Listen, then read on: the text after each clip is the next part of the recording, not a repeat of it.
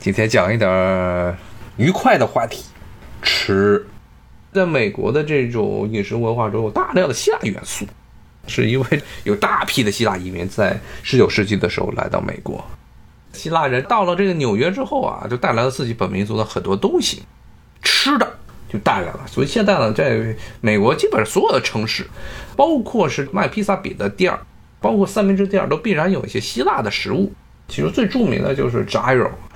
OK，就是薛西斯，薛西斯不写居鲁士大帝。居鲁士最后是在中亚地区啊，中亚地区是被远征中亚的时候出了事儿，也是牵扯到了一个著名的波斯的这么一种民族神话，关于所谓的图兰人的神话。图兰就是指的现在在波斯的神话故事中，特别是在他的那帝王记，所谓的图兰就指的现在中亚这一带。以前都是游牧民族，各种各样的游牧民族讲着与波斯人的语言啊，有些近似的这些游牧民族的一些西徐亚人，他们的聚居地都是游牧人。后来图兰在波斯语里就被比作了啊，所有的与波斯人相对的这种文明。波斯人是农耕民族，是一个农业民族，然后图兰人是游牧民族。他的这个比喻就相当于是中国的汉朝的时候汉地和匈奴人之间的区别，这么一个区别。包括也被咱们的国师给著名的歌剧《图兰朵》里面这个“图兰”，“图兰”应该就是指的是这个游牧民族的意思啊，因为《图兰朵》整个这歌剧的背景应该是元朝啊，元朝时代，它作为一个游牧民族，后来整个“图兰”这个词就被作为了整个欧亚草原上所有的游牧民族的一个代称，叫“图兰文明”，包括后来土耳其他们自己搞这种民族主义啊，认为自己是图兰文明的继承者。那么图兰朵中的这图兰，也应该指的是这个游牧民族啊，来自东方的游牧民族啊。图兰朵说是中国的公主，但它这个词汇其实表示的应该是游牧民族的公主。反正呢，当时这意大利人写这个歌剧的时候 啊，反正他对历史不是特别了解，所以就自己写了这么一个图兰朵。我看听友说是亚述人，不是亚述啊，应该是西徐亚人。西徐亚的一支，或者呢，准确的说，应该是中亚地区叫塞种人啊，塞种人，塞人，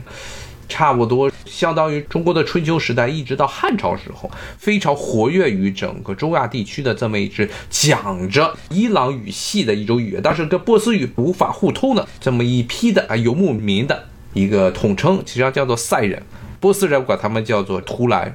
图兰啊。包括波斯历史的神话中还讲了啊，说是波斯这边的人和图兰人之间不断的打仗，最后呢出来了一个著名的英雄叫阿卡什，说用尽自己的神力是射一支弓箭，他弓箭所到的地方画出的那条线就作为了这些农耕文明和游牧文明的一条分界线。说阿卡什他本人呢有一刀是拉弓啊，用力太大了，大意了啊，没有闪，然后呢咔拉完弓自己死了。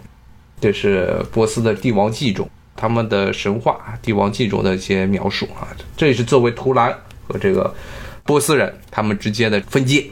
啊，我看这个这个我也学而优则是，说是学而优则仕，但实际上呢，一般中国传统意义上学而优则仕，在美国是首先是行不通的。以前节目中也跟大家讲过，美国这套体制啊。是不是的，跟你的受教育程度其实没有关系。特别是真正的对政府啊、对政治有影响的那批人，他很多人其实根本都不一定是学习学的怎么样的。包括美国的这套高等教育体制，它本身就不是一个为国家培养人才的这么一个体制，它是为了让有权势的人自我繁殖，然后让他们的后代呢能够过上稳定的啊，不像中国这样，不，中国老有个说法叫“富不过三代”。在美国其实不可能。洛克菲勒的后代，上一回跟大家讲，洛克菲勒十九世纪的时候，这草根大亨成了石油霸主，那个时候人们都看不起他。但现在，洛克菲勒在纽约以及在美国都是一个响当当的名字。纽约大都会里一直都有一个席位，大都会博物馆董事会里永远都有个席位是准备给洛克菲勒家族的。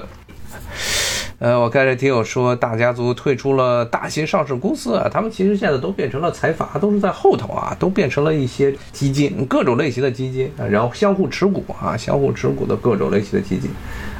他洛克菲勒底下就有一堆的基金会啊，它是变成了一个非常复杂的这么一套体系。之前节目也讲过，包括匹克利的《二十一世纪的资本论》也说过啊，资本的回报率永远都比出卖劳动的工资的回报率，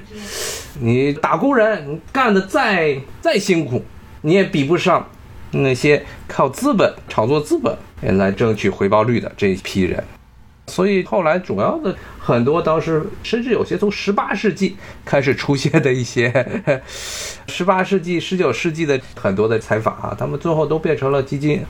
我看这个听友说是以基金会的形式持股，大家族在持股基金会啊，它其实有些是基金，包括很多的个人理财，包括很多的像纽约的很多的大银行，它专门是做的这种个人的或者这些私人的这些理财，一个家族理财项目。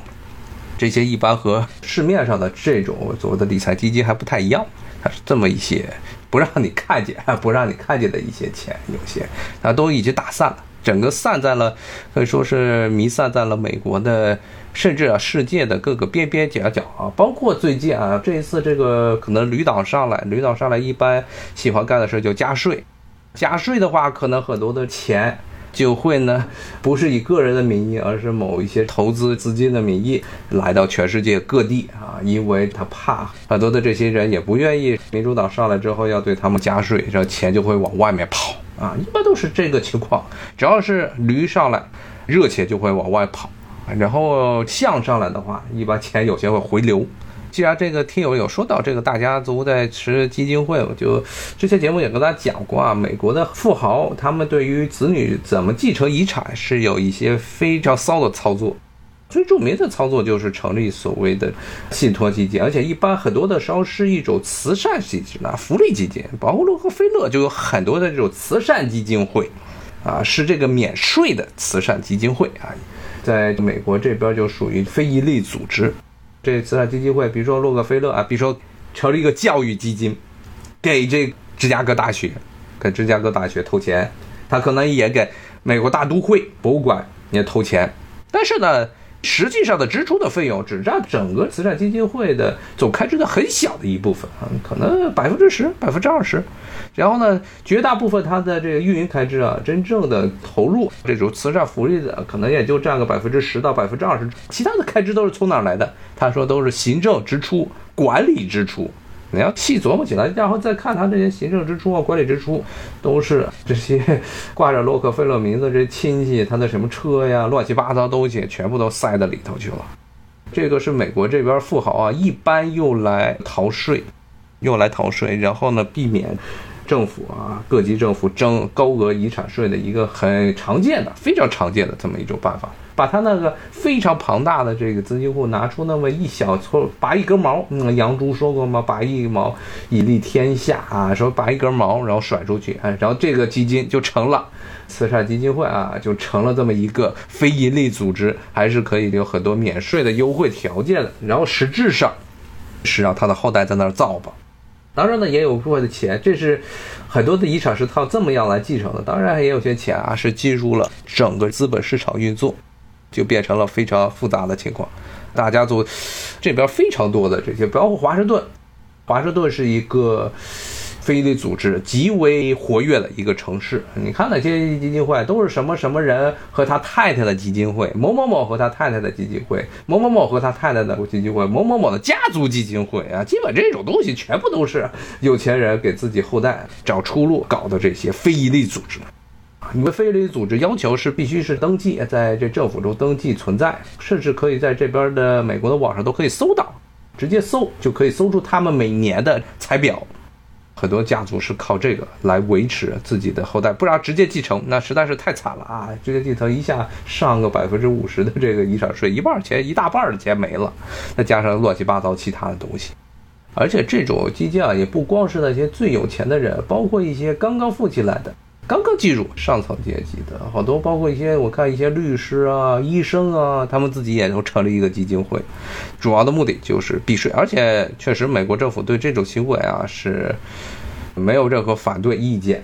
拔一根毛，他也是做了福利的，要不然他可能一根毛都不会拔。都不会做这些社会公益项目啊，这是这么一个情况。哎，今天本来是讲吃的，怎么又讲到这个有钱人怎么样把这钱继承到后代的问题了？我看这个听友问了，三百侮辱伊朗人啊！你大家如果看过那电影就知道，他那电影是根据漫画改编的。里面啊，这个希腊人都是说直接点，斯巴达人，斯巴达人都是穿着条小皮裤、小皮裤衩，然后呢拿着一大盾，三百个啊，跟那个波斯的军队怼。然后波斯的哎，波斯的这帮人呢，然后穿的是一些奇奇怪怪的衣服，但是最奇怪的就是他们的头，也就是波斯的皇帝大流士。大流士在整个这个三百电影中，被这个描绘成了个人妖的形象。然后身上穿的奇奇怪状，有点像 S.M 装，秃着脑袋，身姿妖媚，典型的这个人妖的这个扮相啊，那是故意的，就是故意的。因为波斯和伊朗其实这两个词是可以通用的啊。把这个纹身啊，对对对对，大流士身上一堆的纹身，然后可以说是在波斯历史上啊，或者伊朗文明历史上最著名的皇帝之一。他的地位啊，不是秦始皇，相当于汉武帝啊，相当于汉武帝这个级别，被描绘成了这么一个变态啊，你就可以想见这部电影，包括他的原作这漫画整个想法是什么样。怎么又跑到这个三百了？咱 们还是回到 希腊人啊，还是回到希腊啊。今天来跟大家讲吃的，咱们就结合一些有趣的新闻来讲讲吃的。各地的移民啊，给纽约带来了各种各样著名的一些食物。街头的食物，其中的有些食物现在也成了美国基本上家喻户晓的这种小吃。咱们下回有机会再继续聊。好，谢谢大家，拜拜。